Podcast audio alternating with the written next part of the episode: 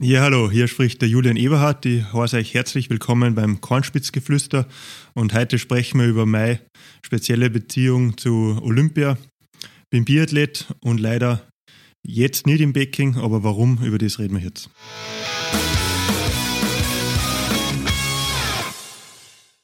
Ja, hallo beim Kornspitzgeflüster auch von meiner Seite. Ich heiße Fritz Hutter und sitze heute einem mehrfachen Weltcupsieger und zweifachen WM-Medaillengewinner gegenüber. Vielen Dank, dass du heute aus dem schönen Saalfelden zu uns ins Headquarter deines langjährigen Partners Kornspitz nach Asten gekommen bist. Gerne. Ich freue mich auf das Gespräch und auf die nächsten Minuten. Du, Julian, bevor wir es angehen, möchte ich natürlich wissen, wie geht's dir gesundheitlich? Ja, ich sage jetzt, ich bin am Weg der Besserung, ähm, habe mich im Dezember leider bei einem Sturz verletzt und ja, ähm, es braucht leider mehr Zeit, wie ich gedacht habe. Es ist wirklich eine spannende Zeit hinter mir und ja, ähm, das hat mich daher geführt, dass wir jetzt darüber reden und ich freue mich, wenn wir da ein bisschen einen Einblick gewähren können. Du, das war ja leider gleich beim World Cup Start nicht, in Östersund und da sind ja gleich ein paar Sachen passiert? Hat es dich gescheit hergehauen, sozusagen? Was, was ist genau passiert? Ja, eigentlich ganz was Seltenes, was es im Biathlon eigentlich so gar nicht gibt. Also ein Sturz ist eher selten in unserer Sportart, aber ja, ich habe gemerkt, ich komme immer besser in Form, habe ein bisschen mehr riskiert in die Abfahrten, wollte da und bei der und der Abfahrt vielleicht eine Sekunde rausholen und habe das Risiko ein bisschen äh, zurückgenommen. Ähm, mich hat es dann richtig aufgehauen ähm, und habe da Verletzungen ähm, da, davon tragen, wo ich anfangs gemacht habe, ja, ähm, dauert ein paar Tage, aber wie wir gesehen haben, dauert es länger und ist ja gerade eine schwierige Zeit für mich. Ja, die Rippen waren, glaube ich, auch in irgendeiner Form betroffen und jeder, der sich schon mal wirklich, wirklich richtig angehört hat, im Sinne von einer Rippenprellung oder mehr, der weiß, wie, wie mobil man da in, in viele Lebenssituationen ist. Aber lassen wir uns ein bisschen mehr auf die Gegenwart ein und ein bisschen auf die Zukunft. Ähm, der Weltcup, der ist ja leider ohne deine Beteiligung, aber trotzdem sehr spannend aus internationaler Sicht verlaufen bislang. Wie analysierst du den bisherigen Winter im Biathlon? Ja, gerade in meiner Situation, ich bin, habe ein bisschen die Rolle da, ich bin heuer der, der, der Zuseher, ist natürlich auch sehr interessant. Ähm, aber ins Herz manchmal bliert, gerade wenn die Wettkämpfe sind, aber ich bin halt auch gerade als, als Biathlet, aber auch ein Biathlon-Fan. Das heißt, ich, ich schaue mir immer wieder die Wettbewerbe an, analysiere das, ähm, gehe dann auch ein bisschen ins Detail natürlich, weil ja die, die Athleten sehr gut kenne dahinter. Und ja, es fällt einfach auf, dass die Dichte noch einmal extremer geworden ist. Ähm, dass man ein Gesamtpaket anbieten muss aus Langlaufen und Schießen, das wirklich höchstes Niveau haben muss. Und wie ich eigentlich den Sport schon über die letzten Jahre angelegt habe, dass ich einfach über äh, extremes Laufvermögen ähm, meine Leistung bringen möchte, hat man jetzt eigentlich gesehen, dass das Standard ist. Also ohne eine Top-Performance auf der Loipe ähm, hat man eigentlich nichts mehr mit den Spitzenplätzen zu tun und das ist jetzt ein internationaler Standard geworden und ja, das zu verfolgen ist, ist sehr interessant und macht das Ganze sehr spannend. Wer sind die, die Men und Women to watch im Biathlon? Wen, wen sollte man sich nicht entgehen lassen? Ja, ich habe mir das gerade jetzt bei den Olympiarennen angeschaut äh, das Dameneinzel, den Herreneinzel und da hat man einfach gesehen, ähm, es greifen sehr, sehr viel ein. Also es ist wirklich spannend, gerade im, im Einzelwettbewerb. Ähm, die Spannung bleibt aufrecht und das ist sehr, sehr interessant zu sehen. Also jede Nation hat eigentlich da einen Vorreiter, der international mitspielen kann. Und dann sind halt auch wirklich äh, richtig kompakte Mannschaften wie das norwegische Team, das russische Team, was heuer sehr stark wieder aufzeigt. Ähm, das schwedische Team, wo ich mir jetzt gerade bei den Olympischen Spielen noch, noch äh, äh, gerade in der zweiten Woche noch, ein, noch einiges erwartet. Also es wird wirklich spannend und es zahlt sich aus, Biathlon zu schauen. Aber das erste äh, Großereignis in, bei Olympia hat der Franzos gewonnen, ne? Stimmt, die habe ich wahrscheinlich in meiner Aufzählung hier zu vergessen. Ähm, sind natürlich ganz, ganz stark, aber man sieht halt auch an gewissen Sportlern hier, die da die Leistung nicht gesagt haben. Es geht sehr, sehr schnell im Biathlon sehr, sehr weit zurück. Also wenn ich gerade von französischen Top-Sportler äh, rede, der jetzt im, glaube ich, im, äh, im Einzel außerhalb von die 70 war, aber gerade spätestens nächsten Sonntag beim Verfolger, glaube ich, wieder ganz, ganz weit äh, vorn stehen wird und das ist der Emilien Jacquelin ähm, ja, da sieht man, Biathlon kann sehr schnell bergab, oder, aber dafür wieder sehr schnell äh, bergauf gehen und das macht die, die Spannung eben aus. Was mir als interessierten Laien auffällt, ist, es sind viele Nationen im Spiel. Nicht? Also man sagt ja häufig im Wintersport, ja, ja, das interessiert ja eh keinen, weil da machen ja nur drei, vier Länder mit. Aber wir zum Beispiel sind fuhren dabei, die Deutschen gibt es weiterhin und, und, und. Also es ist ein sehr internationales Geschehen. Was ein bisschen äh, untergeht, sind die Überseenationen. Also Amerikaner und Kanadier, die waren schon mal intensiver dran, kommt man vor. Wie siehst du das? Über die letzten Jahre gesehen, ja, gebe ich dir jetzt recht, aber wenn man jetzt so gerade die letzten äh, Olympiarennen anschaut, ist das genau das, das Gegenteil passiert. Also wenn man sieht, die Amerikaner sind in der Mixstaffel bis zum dritten Läufer ähm, in die Top 3 gewesen, glaube ich. Ähm, die ähm, Gaubrüder im Einzel bei den Herren, glaube ich, beide sehr, sehr gute Leistungen. Ich glaube, einer davon ist Fünfter oder Sechster geworden jetzt bei Olympia. Also da sieht man, da entwickelt sich auf alle Fälle was. Ähm, aber was auch für diese Länder gilt, Biathlon ist kein Wunschkonzert, da muss alles passen. Und von dem her, man sieht, sie sind auf einem sehr, sehr guten Weg. Aber ähm, das tagtäglich bei jedem Wettkampf zu sagen, äh, gelingt nur die allerwenigsten. Apropos Entwicklung und Weiterentwicklung, du bist 2006 in den Biathlon Weltcup gestartet als Youngster, äh, hast dein Debüt damals geben können. Was ist in deiner Sportart passiert? Was sind so die wesentlichen, vielleicht auch technischen Entwicklungen, nachdem sie ja allerhand äh, technisches Gerät mit euch herumschleppt, also von Skibindung äh, rauf bis zum Quer? Ähm, was siehst du da? Was waren die wichtigsten Schritte?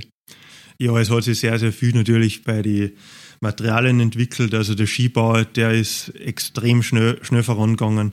Ähm, es sind wirklich jetzt Materialien drinnen, die man früher eigentlich nur aus dem Flugzeugbau kennt hat. Also man ist jetzt wirklich äh, da sehr, sehr ausgereift. Gerade das, das Quer, ähm, da hat sich sehr, sehr viel da. Ähm, und was mich jetzt auch beeindruckt, ist, dass die Langlaufschuhe so eine schnelle Entwicklung genommen haben. Also da sind wir wirklich gerade mit dem neuesten Modell, was wir jetzt gerade aktuell da sind, äh, da haben wir Gewichtsersparnisse, die sind enorm, wenn man das jetzt äh, zurückrechnet, mit dem ich also mit dem Schuh, mit dem ich angefangen habe. Und ja, sehr, sehr spannend. Was sich noch mehr äh, entwickelt hat, ist wahrscheinlich der Athlet selber.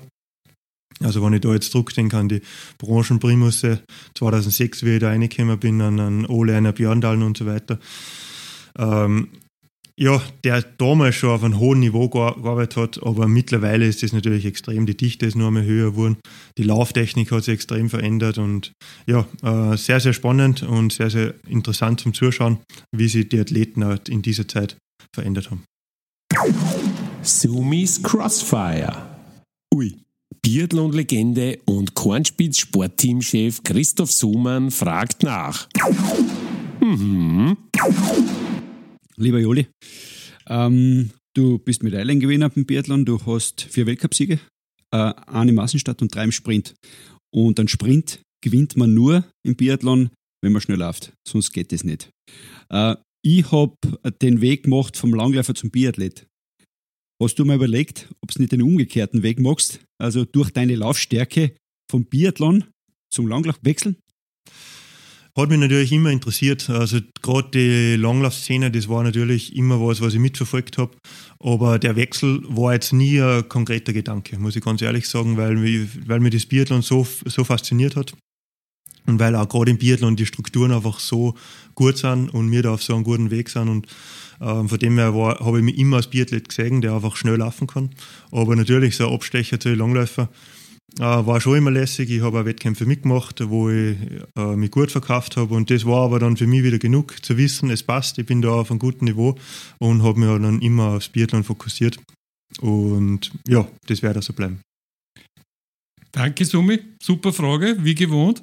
Äh, Julian, wir sitzen hier vor dem Olympischen Sprintrennen, also in jenem Bewerb, wo du 2018 unbedankter, aber starker Vierter geworden bist. Jetzt Persönliche Frage, kann man vorstellen, das druckt schon, wenn man nicht Revanche nehmen kann, sozusagen, für den vierten Platz von damals. Ne? Ja, das druckt aktuell schon, das muss ich ganz ehrlich sagen. Aber ähm, ich habe mich vier Jahre auf den Moment jetzt vorbereitet, dass ich dann hier zur Nome nach Peking fliegen kann zu, und Revanche nehmen kann. Ähm, war natürlich ein großes Ziel, ähm, aber man muss das einmal oberbrechen. Es ist geht eigentlich um einen Sport, ähm, wo jetzt einfach was dazwischen gekommen ist. Ähm, aufs Leben gesehen sollte das nicht so eine große Rolle einnehmen. Natürlich ähm, arbeite ich jetzt, das muss ich ganz klar sagen. Die letzten Monate und Wochen waren nicht einfach. Es sind auch diese Tage jetzt nicht einfach, wo man zuschauen muss. Aber ähm, ich muss die Möglichkeit nehmen, dass ich mich weiterentwickeln kann, dass ich die Sache so annehmen kann, wie sie jetzt ist. Und auch aus, für die Zukunft daraus äh, was, was, was lernen kann. Und das ist das große Ziel. Was anderes bleibt mir nicht über. Du schön, dass du uns trotzdem zur Verfügung stehst und ein bisschen teilhaben lässt an deiner Geschichte. Äh, jetzt ist der Winter für Biathleten und Biathletinnen nicht aus nach Olympia. Es gab halt nur drei Weltcup-Stationen. Wie denkst du über das? Ist das jetzt ein Ziel, da nochmal einzusteigen oder willst du einfach sagen, ich gebe mir jetzt die komplette Rehab und, und, und schau, dass ich nächstes Jahr durchstarte wieder? Wie ist dein Plan? Ja, grundsätzlich ist man ja Sportler immer hat, hat man immer das Ziel, dass man wieder so schnell wie möglich angreift. Das ist ganz klar. Ähm, ich habe auch das jetzt von Dezember bis jetzt versucht und habe auch jetzt die Notbremsen ziehen müssen, weil ich gesagt habe, ich habe immer so gut auf meinen Körper geschaut und das war das Kapital, was ich habe und der hat mir auch zu so viel, zu, zu so viel Erfolg gebracht und jetzt diese Prinzipien umzustoßen, das war dann der falsche Weg. Von dem her ähm, bleibe ich dabei jetzt, einfach zu sagen, sobald mein Körper fit ist, steige ich natürlich sofort wieder ein, das ist das große Ziel. Aber mich hier zu festzulegen, wann das ist, äh, das war, glaube ich, ein Fehler, weil das würde jetzt keinen was bringen, aber wie gesagt, äh, natürlich bin ich im leichten Training. Ähm, sobald das geht, steigert das natürlich und das Ziel ist natürlich so schnell wie, so schnell wie möglich wieder die Startnummer anziehen. Aber wie gesagt, äh, geduldig bleiben, äh, die Gesundheit ist da das Wichtigste und mal schauen, was die Zeit bringt. Ja, Rennpferd bleibt trotzdem Rennpferd und, und man merkt, es leichten die Augen, wenn du über die Leidenschaft sprichst. Trotzdem, Julian, wenn einem so eine, eine schwerere Verletzung, egal was es ist, aber wenn es einem mit 25 passiert, dann ist ja eigentlich eh immer ganz klar, wie es weitergeht, sozusagen danach. Nicht? Und, und das ist ja eigentlich auch dein Plan. Jetzt bist du 35, wenn ich, wenn ich richtig bin. Wie geht man äh, damit um? Du hast ja Optionen, du bist Polizeisportler und, und sicher nur allerhand sonst im Köcher. Wie, wie überlegt man mit 35, wo man gerade eine Kunstpause einlegen muss? Ja, genau. Das ist jetzt eine ganz andere Situation jetzt. Das muss ich ganz, ganz, also ganz klar sagen. Mit 25 ist man so in dem ganzen Geschäft drin, dass man sagt, ja, es gibt nichts anderes. Ähm, jetzt ist eine Situation, wo ich einfach, ich bin über Jahre hin ähm, gesegnet gewesen, dass ich einfach mit meinem Körper ähm, wie soll ich das jetzt am besten sagen? Es hat nie irgendwie einen Rückschritt gegeben. Also es, die Entwicklung war jetzt immer da und wie es ausschaut, ähm, kehrt für äh, eine vollkommene Karriere wirklich einmal Zeit äh, dazu, wo man verletzungsbedingt einmal eine Pause machen muss und die hat halt mich jetzt getroffen ähm, relativ spät. Ich bin sehr dankbar, dass ich so lange so, so gut durchziehen habe können. Aber jetzt ist natürlich auch die, die, die Pause da, wo man Zeit hat, wo man über sowas nachdenkt. Und ja, ähm, aber ich merke, es brennt einfach extrem noch. Äh, ich kann mir die Biathlon-Rennen auf, auf der einen Seite sehr, sehr gerne anschauen, auf der anderen Seite fällt es mir ein bisschen schwer, dass, dass, ich, dass ich nicht dabei bin. Das heißt, ähm, da ist auf alle Fälle was da und ja, Sportler entwickelt sich immer weiter und in welche Richtung, das werden wir nachher sehen. Aber die Pläne A, B und C äh, sind aber noch gestaffelt. A ist Comeback, alles andere wird man sehen wahrscheinlich. Ne? Ja, natürlich. Ähm, die Wahl ist natürlich ganz schön. Aber wir werden sehen, also wie gesagt, die, die Gedanken sind in, in Alter jetzt ein bisschen anders. Da man, man schaut sich andere Sachen an. Und wie gesagt, das Feuer brennt und ich würde ganz gern wieder so schnell wie möglich zurückkommen. Du, privat bist du unter Sportkolleginnen und Kollegen als bärenstarker Skitourengeher und auch Radlfahrer gefürchtet, würde ich fast sagen. Äh, aber was hat Biathlon, alle anderen Sportarten, die du kennst und ausprobiert hast, da gibt es sicher noch einiges mehr. Was hat das Biathlon denen voran, was die so ein Leben lang fasziniert eigentlich? Was ist das Besondere? Ja, sicher die Kombination aus Laufen und Schießen. Also einfach, wo man körperlich auf so einem hohen Niveau sein muss. Also das Ausdauertraining, das liegt mir, wie du zuerst gesagt hast, das, das ist ganz egal, ob Langlaufen oder, oder Radfahren oder Laufen. Das mache ich alles gern und mache ich auch alles auf einem guten Niveau, glaube ich. Aber zusätzlich im Biathlon das Schießen, wo man einfach den Fokus halten muss. Und wo sich bis zum Schluss alles ändern kann, das ist, glaube ich, nicht nur die Faszination für die Fans, sondern auch für den Sportler selber. Und das eint Sportler und Fans und das macht das Biathlon so besonders. Du, eins nur zum Schluss, du hast die Olympiarennen angeschaut soweit. bisher und äh, wirst das auch weiter tun und generell auch andere Sportwettkämpfe dort, andere Disziplinen in, in Peking. Die Faszination geht ja auch oft ein bisschen äh, von diesem Wechselspiel auch mit die, die Zuschauer aus. Nicht? Ich, wir erinnern uns gerne an Staffelrennen, zum Beispiel in Hochfilzen und wo auch immer, wo wirklich die Zuschauer, wo du die, äh, heute wäre es unmöglich, die Aerosole quer über die Loipen fliegen gesehen hast, sozusagen. Äh, das muss schon ein bisschen anders sein, Olympia ohne, quasi, oder? Ja, das ist ganz anders. Also, aber der Sportler hat sich in den letzten zwei Jahren auf das einstellen können.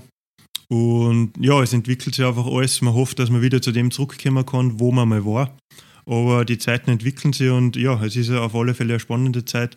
Nur dieses Gefühl, was, man, was da herrscht, wenn die Fans da sind, in der Vorbereitung, schon beim Aufwärmen, kann mich ganz gut erinnern an die Heimwärme nach Pfützen, wo man da den letzten Anstieg darauf gelaufen ist. Da war eine Wand von Fans und da ist direkt eine, eine Schallwelle runtergekommen, wo man, wo man da aufgelaufen ist. Also das ist schon ein Gefühl, das ist halt das i-Tüpfelchen zu dem Ganzen. Und wenn das wieder zurückkommt, ist natürlich auf alle Fälle für alle Sportler und Fans ein großer Gewinn. Ja, apropos Schallwelle, wir hören, hier wird gearbeitet bei Kornspitz im Hintergrund. Bitte nicht wundern, wir sind on location und das heißt, außer uns sitzt da keiner gemütlich umeinander. Lieber Julian, vielen herzlichen Dank für deine Zeit, aber vor allem auch für deine Offenheit und für die Einblicke, die du uns gewährt hast. Toi, toi, toi. Alles Gute, gesund werden, durchstarten. Danke dir. Vielen Dank.